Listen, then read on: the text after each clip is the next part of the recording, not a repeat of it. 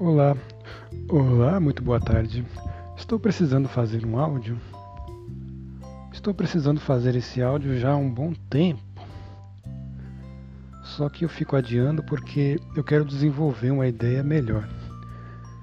É porque é algo que tem muita apreciação por mim. É uma ideia que eu carrego com muito carinho, portanto eu queria dar um formato bem apresentável para ela para não ficar para não dar margem à má interpretação dela.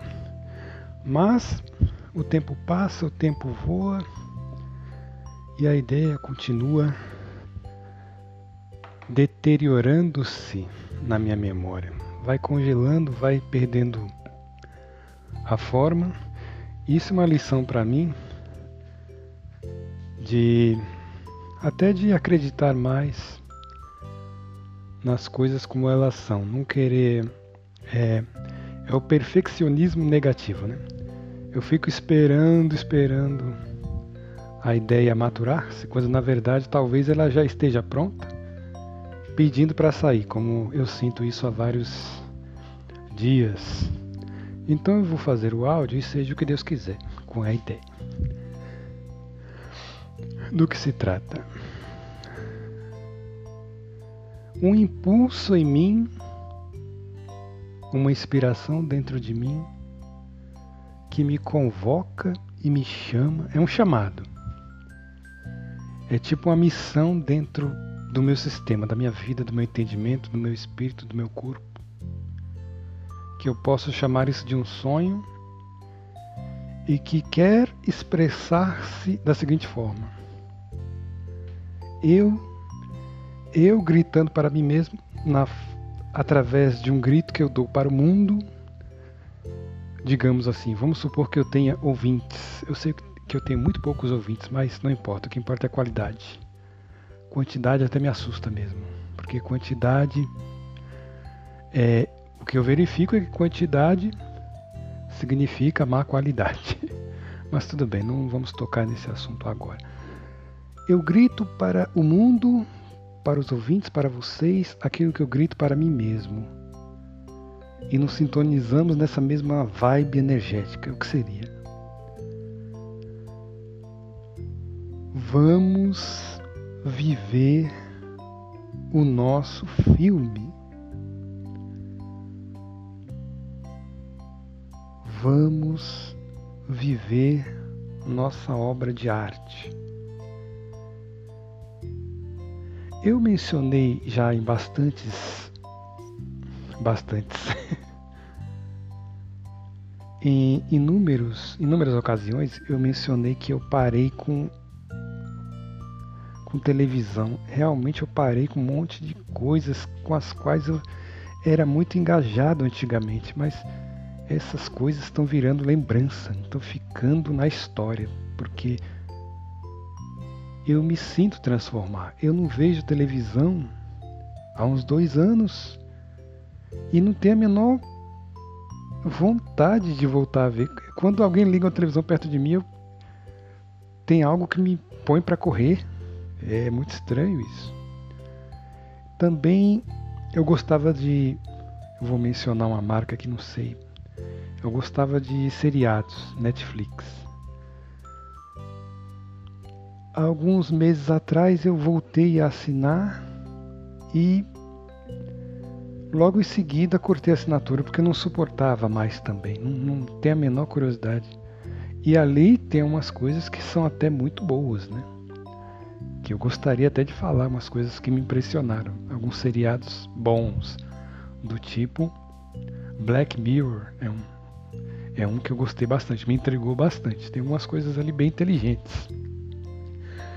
Mas até mesmo isso, que eu considero coisas de alta qualidade, não estão me chamando mais, porque a minha atenção foi tomada por outra coisa.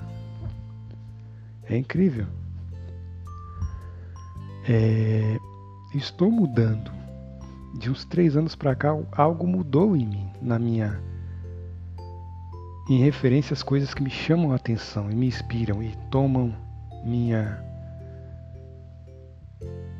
tomam meu foco, assim, tomam algo em que eu quero trabalhar, que eu quero me envolver. E começa a tomar forma, assim, de algo muito mágico. Quando eu digo, vamos viver nosso filme. Para que que eu vou me interessar em ver uma intriga na Netflix, um seriado intrigante, um filme muito bom, um programa de TV bom, ou um cinema. Eu era tão antenado no mundo do cinema quando era jovem. E alguns filmes me marcaram e marcaram minha vida mesmo, muito bons, mas eu não me interesso em procurar mais filmes. O filme da minha vida está ficando melhor do que qualquer obra já, já vista por mim assim. E tem uma frase de um professor meu da oitava série. Eu cursei a oitava série no, no dinossaurico ano de 80 e 80, não, a oitava série foi em 1991. Eu sempre recordo esse meu professor ele se chamava Maurício, professor de língua portuguesa. E ele falou uma coisa que eu não esqueço nunca, apesar de eu nem ter gostado muito dele, assim. Ele era uma pessoa excelente, mas eu não, eu achava muito certinho, muito normalzinho. Muito afetadinho, muito engomadinho. Mas tudo bem, ele marcou minha vida com a frase que ele disse. Ele falou algo muito inspirado, acertava num dia inspirado para falar. Ele gostava de incentivar os alunos a a sonhar mais, a acreditarem mais em si, assim. E naquele dia ele falou, ele falou um emaranhado de coisas inspirativas das quais eu não lembro nada, né? Claro, eu lembro a frase final, que foi a cereja do bolo do que ele estava querendo transmitir. E a frase era: Vocês têm de viver a história de vocês, pois a história de vocês. E quando ele falou isso, olhou bem no meu olho assim. Eu, eu, me sentava geralmente no meio da classe, mas naquele momento pareceu bem próximo. A carinha dele, a carona dele, cravando o olho no meu olho, falando: Por que vocês têm de viver a história de vocês? Porque a história de vocês, cada um de vocês, será sempre a história mais bonita, não a dos livros ou a dos filmes, mas a de vocês. Aquilo ficou em mim para sempre. Não sei porquê. Nunca dei muito valor àquilo. Porque, com a experiência que eu tive da minha vida, eu avalio minha história como sendo muito normal, muito medíocre, muito comum. É, tem um.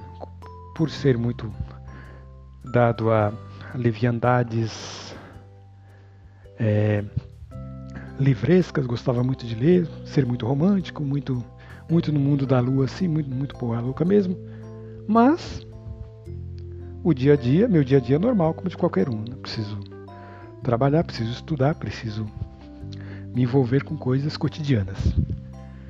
E viver um sonho, viver uma aventura mágica, mirabolante, para mim sempre foi algo de ficção e de filme e de fantasia, mas não. Nunca encontrei muita correspondência nisso no mundo que a gente vive, que a gente precisa cumprir com nossas obrigações. Tá, e assim fui tocando minha vida. De repente, agora aos 40, depois que eu passei dos 40, de uns aninhos para cá, algo, aquela frase daquele professor voltou a ter peso na minha vida. Eu passo anos, passei muitos anos sem relembrar esse professor, essa frase, aqueles momentos. De repente a frase voltou para a minha vida, porque a minha história é a única ficção, o único filme, o único entretenimento que eu considero realmente interessante. Minha vida. minha história. Não tem filme que bata o filme que eu vivo. Não tem ficção que se compare à minha realidade. Eu não, não tenho a menor vontade de ver televisão, nem de ver cinema, nem de ver seriado, porque o que eu vivo, o que eu experimento, o que eu descubro na minha própria jornada, na minha caminhada e no que ainda me aguarda, se Deus permitir, né? se for da vontade daqueles que regulam o destino de todos, não tem par, não tem preço, não tem não tem rivalidade para com isso. Minha vida e, e, eu, e eu conclamo que seja também a vida de vocês. A melhor, eu vou repetir para quem está ouvindo aquilo que foi dito para mim quando eu tinha 13 anos. Ou 12, eu não lembro que idade eu tinha, na oitava. 91. Caramba, eu já tinha 16 anos. Na oitava série. Eu repeti alguns anos, mas tudo bem. Pois bem, fomos, fomos interrompidos agora num lapso tão grande que eu perdi até o fio da meada, mas acontece. Se continuamos sonhando é porque as ideias irão fluir e irão se reencontrar. Assim como todas as nossas águas sempre voltam para o mar. Nossa, estou inspirado. Estou realmente tocado pela lembrança daquele professor inspirado. Mas vamos lá, falávamos de a talvez uma substituição midiática. Talvez o final da mídia, né? O fim da mídia. O julgamento final da mídia. Para onde vai a mídia?